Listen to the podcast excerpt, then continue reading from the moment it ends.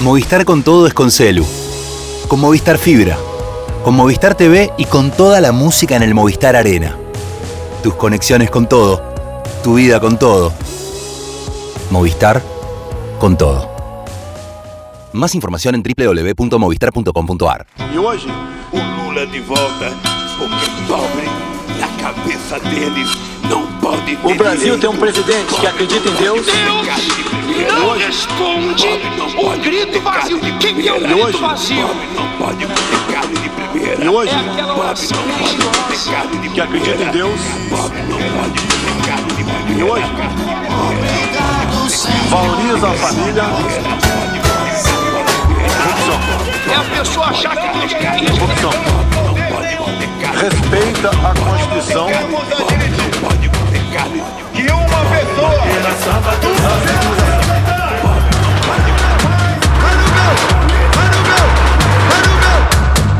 Hola, sean bienvenidos a Cuenta Regresiva, el podcast sobre política y economía de Brasil. Este es el episodio número 37 de la tercera temporada. Mi nombre es Daniel Carlos Tonietti, estoy aquí en Buenos Aires, República Argentina. Me acompaña episodio a episodio meu parceiro Darío Piñotti desde Brasilia, eh, capital del imperio brasilero. Eh, buenos días, querido Darío, ¿cómo estamos? Amigo Daniel, meu camarada, un abrazo de sábado por la mañana desde la capital del país.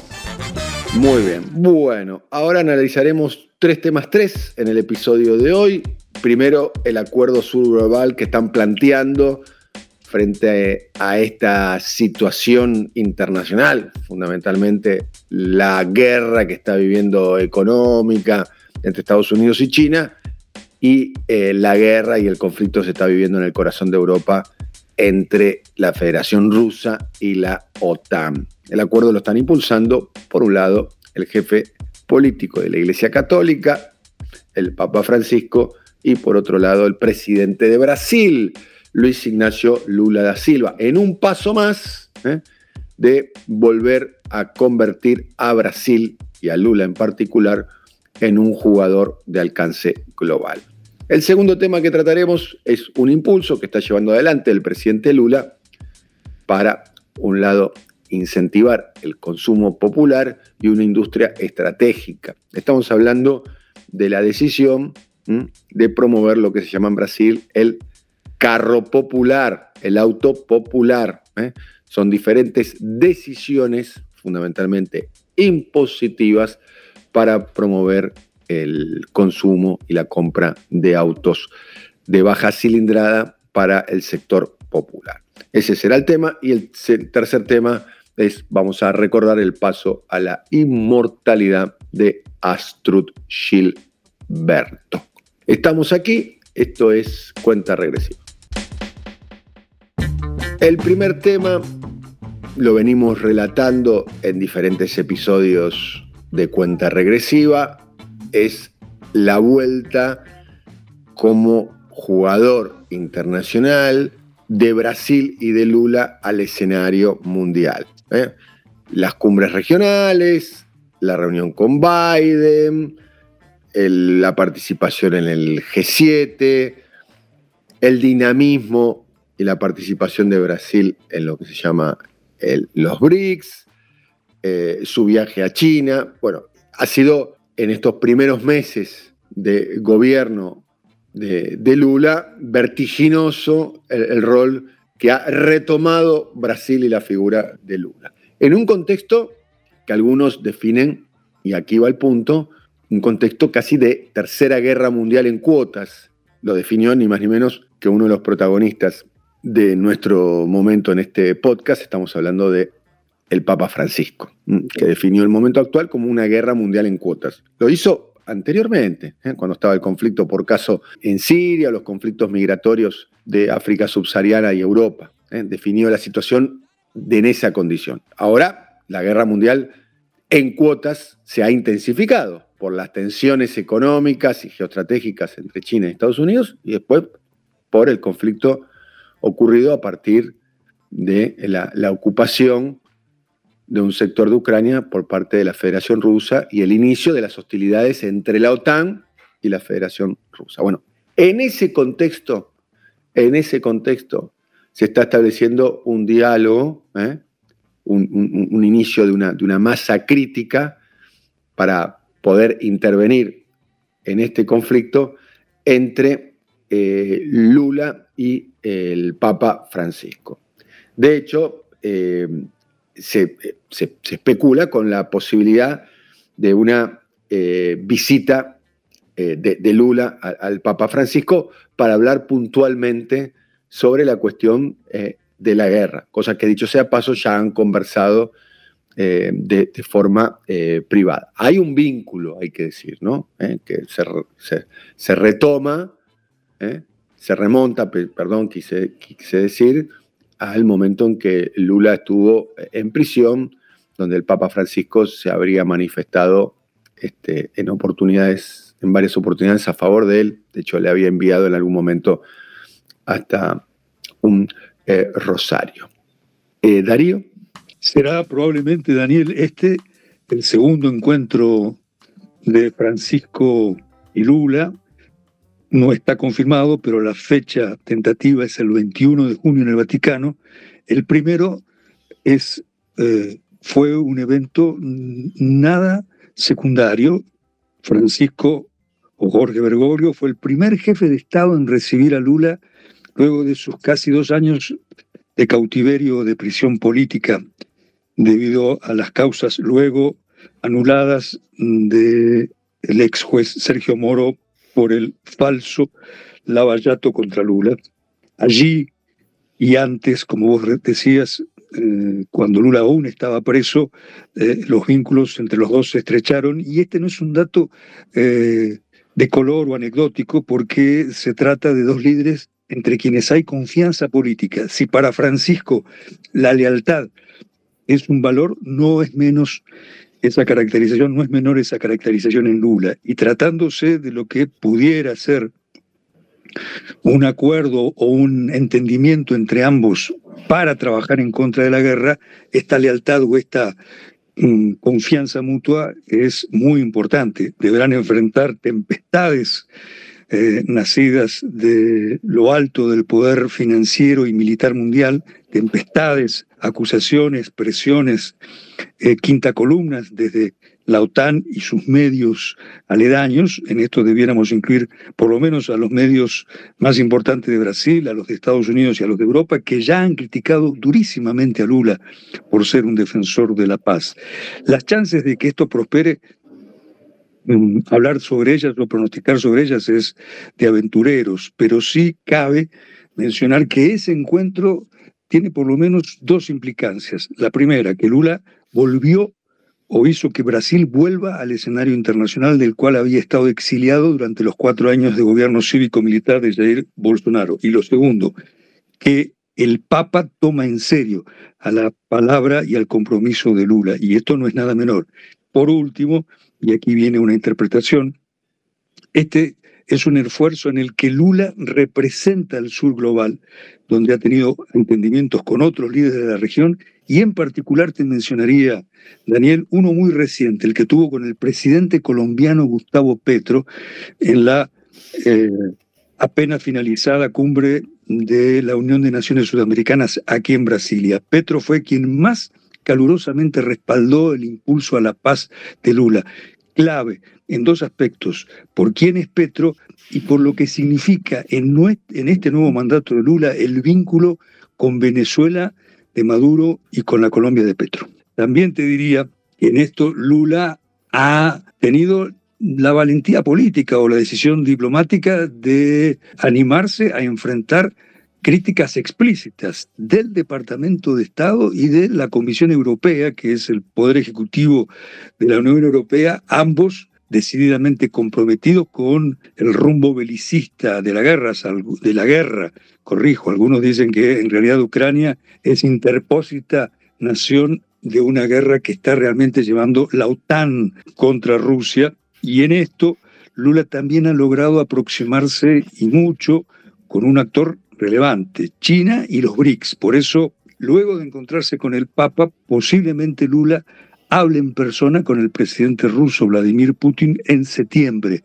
durante la cumbre de los BRICS en África del Sur, algo que no pudo hacer eh, a fines de mayo en Hiroshima, Japón, cuando el presidente ucraniano Volodymyr Zelensky literalmente lo dejó sentado a Lula aguardando para una audiencia, un encuentro que había sido oficialmente pactado. Zelensky, léase también el hombre que representa los intereses de su país, pero de la OTAN y los Estados Unidos, no quiere hablar en persona con Lula, Vladimir Putin posiblemente sí. Todo esto eh, en el contexto que además Lula y el Papa comparten una agenda común con respecto a la cuestión medioambiental, claramente, en particular eh, eh, el Amazonas. Es más, se especula con la posibilidad, esto formó parte del diálogo según se hizo público entre Lula y el Papa Francisco, la posibilidad de que el Papa Francisco visite Brasil, que sigue siendo el, país eh, del mundo que en términos nominales, el país con más eh, católicos del mundo. ¿eh? El, porcentaje va bajando año a año, ya sabemos el crecimiento de los evangelistas pentecostales en Brasil, eh, aún así la Iglesia Católica eh, sigue siendo eh, mayoritaria. Es importante también que se desliza la posibilidad de una visita del Papa Francisco a Brasil y en particular a la Amazonia. un apunte solamente sobre esto, Daniel. Meses atrás hablábamos precisamente con un dirigente del ala campesina de la Conferencia Nacional de Obispos de Brasil y antes de confirmarse este acuerdo, él nos decía dos cosas. Meses, con esto estamos hablando de casi un año. Primero, lo dijo textualmente y tomándonos de esa declaración textual, escribimos un artículo. El Papa vota a Lula y decía este católico, evidentemente muy bien informado, creo que si Lula gana, el Papa va a venir a Brasil y va a venir a la Amazonia.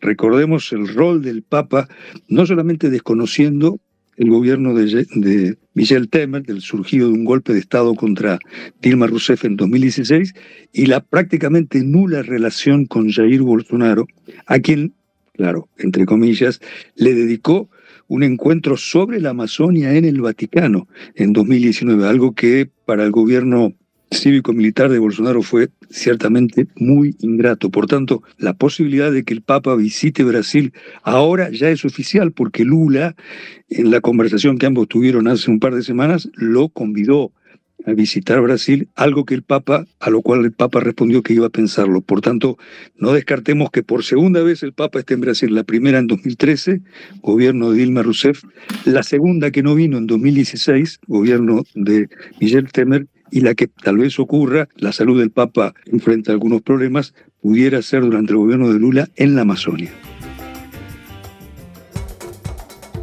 Ahora vamos a hablar eh, de, un clásico brasilero, me animaría a decir, que es la iniciativa de carro popular, eh, del auto popular. Digo un clásico porque investigando sobre el tema, poniéndome a leer sobre el tema, es una iniciativa eh, que viene desde hace tiempo en Brasil de gobiernos que quieren reactivar, por un lado, la industria automotriz eh, y por otro lado, que esa decisión afecte a los sectores eh, populares, a lo que se llama la clase C dentro de la denominación de diferentes estratos sociales en Brasil, lo que podríamos afirmar que se llamaría la clase media baja ¿eh? o la clase media de origen popular que logra mejorar sus ingresos y logra acceder a, un bien que en la cultura occidental del siglo XX, asterisco, creo que ahora con las nuevas generaciones eso se está poniendo un poco en duda, es un bien muy aspiracional, ¿Eh? que es eh, ni más ni menos que la posibilidad de acceder a un auto propio con todo lo que significa eso, ¿eh? para aquellas familias que nunca pudieron acceder a un auto propio y lo pueden hacer por primera vez. Hubo, muchas promociones en este, en, este, en este estilo, por lo que pude ver. Eh, bueno, primero el concepto de carro popular viene ni más ni menos, no, no tiene como origen Brasil, ¿no? tiene como origen los Estados Unidos, más, particularmente alguien que fue determinante en la industria automotriz y además hasta que pudo elaborar él mismo un, modo ¿eh? de, producción propio, estamos hablando de Henry Ford, el Fordismo y la idea de que los eh, autos sean de acceso popular, ¿no? el concepto del cual que el operario de la empresa Ford pueda poder acceder a comprarse un auto Ford. Bueno, eso es desde lo conceptual, ¿eh? creo que ahí también hay algún tipo de pista uno de los primeros eh, programas, se trata básicamente de un programa de incentivos fiscales. ¿no? Claramente le bajan los impuestos a determinados autos eh, con eh, determinados, este, determinadas prestaciones, que fundamentalmente tienen que ver con el precio y con la cilindrada, o sea, con el tamaño del motor. Ahora, si quieren, hacemos una especificación al, al respecto. Pero decíamos que esta es una iniciativa que está impulsando Lula, está generando algún tipo de, eh, debate, que tiene que ver con lo ambiental, con lo impositivo, que va en, contramarcha de las tendencias actuales, que es mejorar el transporte público y evitar el transporte privado, entre otras cuestiones. Y las conquistas sociales no acompañan el crecimiento de la economía de este país. Ustedes se lembram cuántas cosas nós fizemos? Abrir financiamento especial para geladeira, para fogão, para linha branca de tudo, para automóveis. A fábrica de automóvel não está vendendo bem, mas qual é o pobre que pode comprar um carro popular por 90 mil reais? Um carro de 90 mil reais não é popular, é para classe média. É, popular é um carro mais barato, mais simples. E o povo não gosta também desse nome popular. Porque quando fala vai comprar um carro popular, uma geladeira popular, um fogão popular, tudo é rebaixar a gente. As pessoas gostam de comprar o que pode, mas aquilo que ele comprou, mejor. Pero decíamos que esto lo había impulsado por caso eh, Itamar Franco, que había sido el vicepresidente de Color de Melo, luego de la destitución de Color, eh, había asumido como, como presidente en un momento de, baja de consumo y de la industria automotriz. Eh, muchos interpretan que esta vez el impulso del carro popular, esto lo dicen los especialistas, entre ustedes entenderán, no me encuentro yo, yo estoy citando a terceros en este caso, eh, tiene que ver con la caída de la industria automotriz brasilera eh, eh, post, pandemia. Mejor dicho, durante la pandemia, expresada en la post pandemia, que es la, ausencia de piezas, el aumento del costo de la logística, toda esta cuestión que hubo en la industria que es absolutamente determinante, que es la provisión de chips, ¿no? teniendo en cuenta que hoy los autos son, además de piezas mecánicas, son piezas eh, eh, electrónicas, todo ese debate que hubo alrededor de la falta de provisión de chips y la demora en la producción de automóviles. Bueno, eso afectó mucho a la industria automotriz mundial. Bueno, y, Brasil está utilizando esta herramienta como para este, eh, poder resolverlo. Esto vamos al punto central. Esto se trata de reducciones impositivas que varían del 1.5 al 10.96%. Y esto implica, después si quieren le contamos detalles auto por auto, pero implica una reducción del precio de lista ¿eh? por parte eh, de, los autos. ¿eh? Esto básicamente, los autos habían aumentado muchísimo. Vamos a dar el ejemplo de, un auto típico, auto de, inicio de gama, ¿no? que en enero del año 20 estaba a 42 mil reales, en enero del año 23 está a 70 mil reales. Han aumentado mucho los autos durante este periodo. Esto, entre otras cuestiones, por eh, el flete, las piezas, el acero, los chips, bueno, lo que relatábamos hace eh, minutos nada más. En el año 22, eh, que es el, año, el último año donde se tiene una estadística completa, la, venta de autos en Brasil alcanzó 2.1 millón, un número redondo. el año récord, el año récord, según pude averiguar, de, Brasil fue el año 2012. El año 2012 donde en Brasil se vendieron, escuchen bien, 3.64 millones, o sea, 3.640.000 autos en un año. ¿eh? Fue un año de eh, vertiginoso consumo. Eh, dicho sea paso, el año récord de la Argentina fue el año eh, 2013, ¿m? ¿m? donde la venta de autos, lo, digo esto como para poder este, eh, comparar eh, una cosa eh, con otra, donde se vendieron en la Argentina 955 mil autos. Ahí la mayoría de los autos que están tienen que ver con, decíamos, los autos, el inicio de la gama, autos de motorización baja. En, Brasil son muy populares los que se llaman los mile, ¿m? los mil, ¿eh? los que serían los que tienen mil, cilindra, mil cilindradas. En cosa que, por caso, en, la Argentina es, es, muy inusual encontrar un auto de eh, mil centímetros cúbicos.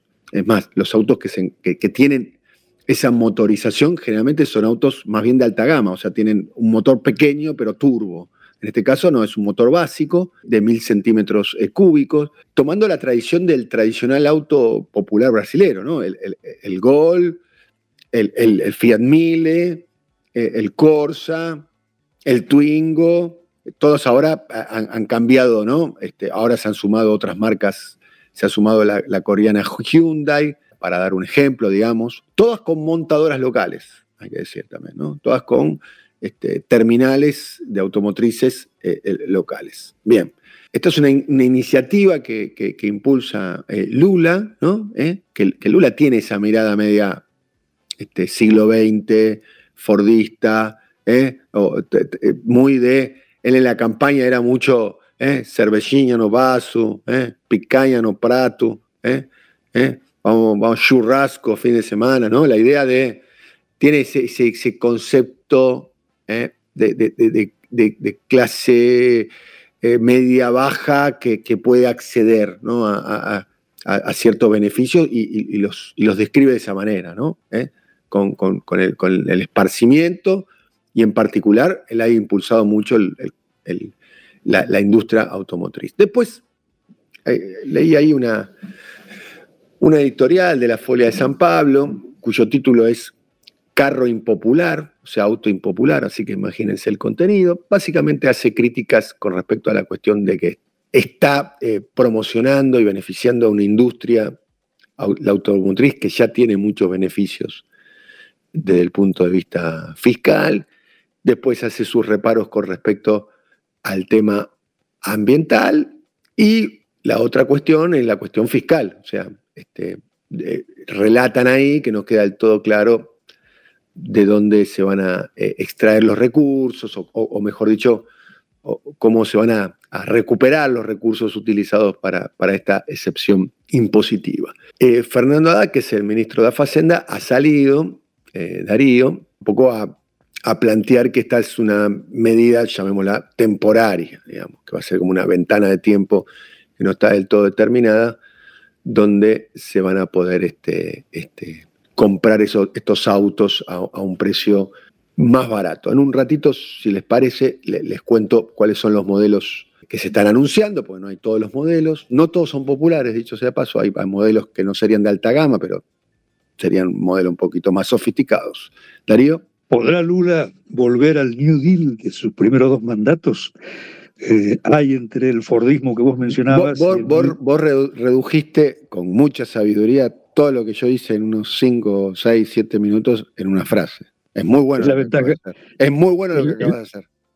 Es la ventaja que uno tiene después de escuchar un comentario pormenorizado como el tuyo y además para evitar repetir datos, muchos de ellos desconocidos por mí. Pero por cierto, aquel Fordismo de los años 20 y 30 en Estados Unidos es primo hermano del New Deal de Roosevelt. Y en esto no estoy hablando por boca propia, hay varios estudios, no todos eh, leídos por mí en profundidad, pero algunos sí, en los que se compara precisamente a los dos primeros gobiernos de Lula, principalmente el segundo, 2007-2010, enero del 2007, diciembre del 2010, con el Roosevelt de los años 30, con la necesidad de de terminar o de superar la recesión del año 29 y en ello Lula, precisamente cuando lanzó este programa de carro popular, utilizando la expresión local, recordó que en sus primeros mandatos había logrado incentivar eh, la compra de vehículos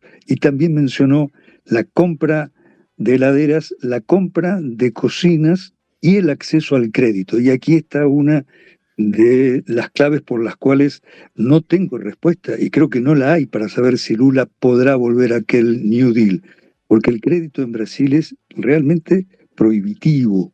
¿eh? La tasa de interés del 13,75%, la tasa de interés política del 13,75% decretada por el político presidente del Banco Central.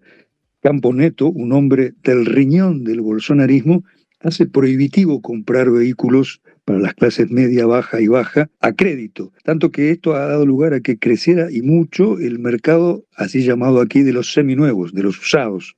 Lula pretende con este plan, que es un plan de corto plazo, un plan de corta vida, no solamente reactivar la muy decaída industria automotriz, Lula también habló de que si se hubieran mantenido los índices que vos recién mencionabas, de más de 3 millones de autos vendidos en 2012-2013, hoy Brasil estaría con un mercado de 6 millones, cuando no llega a los 2,5 millones. Para eso se necesitan dos cosas, crédito, de lo que hablé hace un instante, y segundo, reactivar una industria que está tan alicaída que en el primer trimestre de este año dio lugar a que ocho grandes plantas suspendieran sus actividades o decretaran vacaciones anticipadas, que es una forma eufemística de suspender. Algunos especialistas con respecto a, ese tema, es muy interesante lo que está diciendo, dicen, bueno, es una medida que está en realidad beneficiando a las terminales automotrices que están sobreestoqueadas y que ya ellas mismas estaban bajando los precios de los autos nuevos porque tenían un stock que era mayor a la demanda que tenían. Se dice eso, se dice eso aquí, es cierto. Eh, inclusive hay fotos panorámicas de los gigantescos patios de las grandes montadoras, Volkswagen, Ford, Fiat, Volkswagen en San Pablo, Fiat en Minas Gerais. Cito Volkswagen y Fiat porque son precisamente de estas plantas donde saldrá la principal oferta de carros populares, porque estamos hablando, pretende Lula, de que un vehículo que ahora está en 12.000, 12.500 dólares, para usar una moneda de curso mundial pase a costar unos 10.500, 11.000 dólares.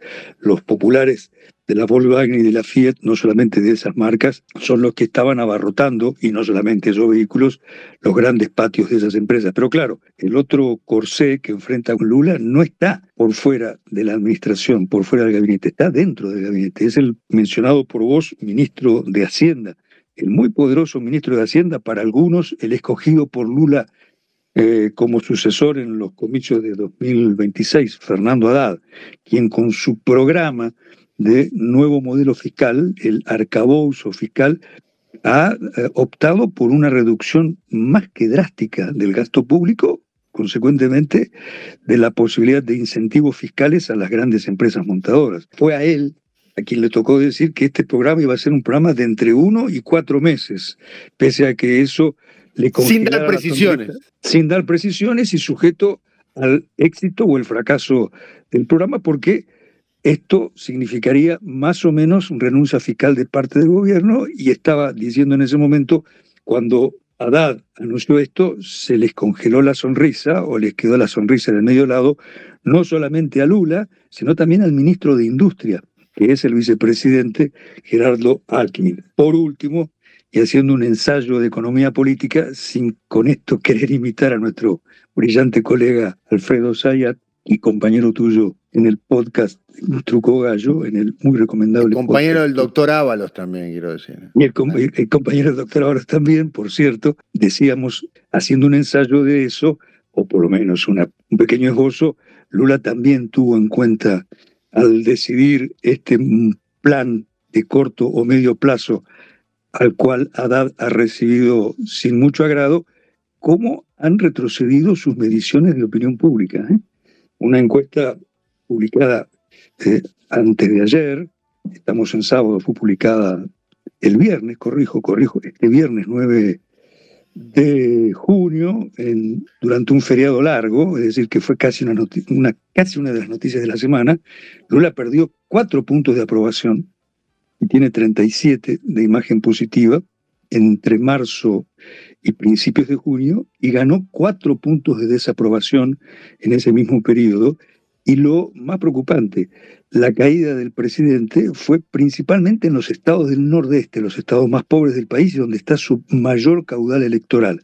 Por tanto, claro que Lula y el Palacio del Planalto tenían noticia de esta caída antes de que esta encuesta ganara estado público, y eso le preocupa a Lula, y ese es uno de los motivos probablemente por los que no solamente apuesta a este auto popular, sino que ha relanzado, lo hizo la semana que acaba de terminar, con el renovado programa Farmacia Popular destruido ¿eh? a misiles, acéptesenos este juego, esta imagen de lenguaje por el expresidente Jair Bolsonaro y con la Bolsa Familia y con el programa Más Médicos, que ahora no tendrá más médicos cubanos, también consecuencia de la herencia de Bolsonaro, pero que aspira a tener por lo menos 10.000 facultativos en villas miserias y en zonas de emergencia social, en zonas alejadas, por ejemplo, del nordeste, en zonas eh, rurales del nordeste y de la Amazonia.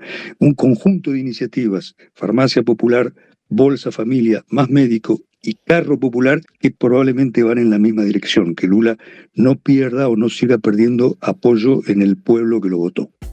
Bien, estamos terminando este episodio eh, y, es una, es una, un punto, mientras trato de, ver cómo contamos el, tramo final de nuestro episodio, estoy viendo que la despedimos a, Rita Lee, la, despedimos a, Gal Costa, ¿eh? Y en este caso nos toca despedir a una mujer absolutamente determinante ¿eh? de la cultura popular brasilera, Estamos hablando de Astrud Gilberto. Olha que coisa mais linda, mais cheia de graça. Ela, menina que vem e que passa no doce balanço, caminho do mar. Una cantante de, de bossa nova, de jazz, de samba. Baiana ella, ¿eh? murió en la ciudad de Filadelfia, los Estados Unidos, la semana pasada, ¿eh? el 5 de, junio, a los eh, 83 años y eh, su nombre es Astrud Evangelina Weinert, ¿eh? pero su nombre artístico es Astrud Gilberto básicamente porque, bueno, se casó con uno, quizás el, hombre más eh, uno de los padres fundadores de la bossa nova, el guitarrista Joan Gilberto. Darío. Ciertamente, a lo largo de los últimos meses, Brasil ha perdido tres primadonas ¿eh? de la música, un país virtuosísimo en lo musical y virtuosísimo en las cantantes y en las intérpretes.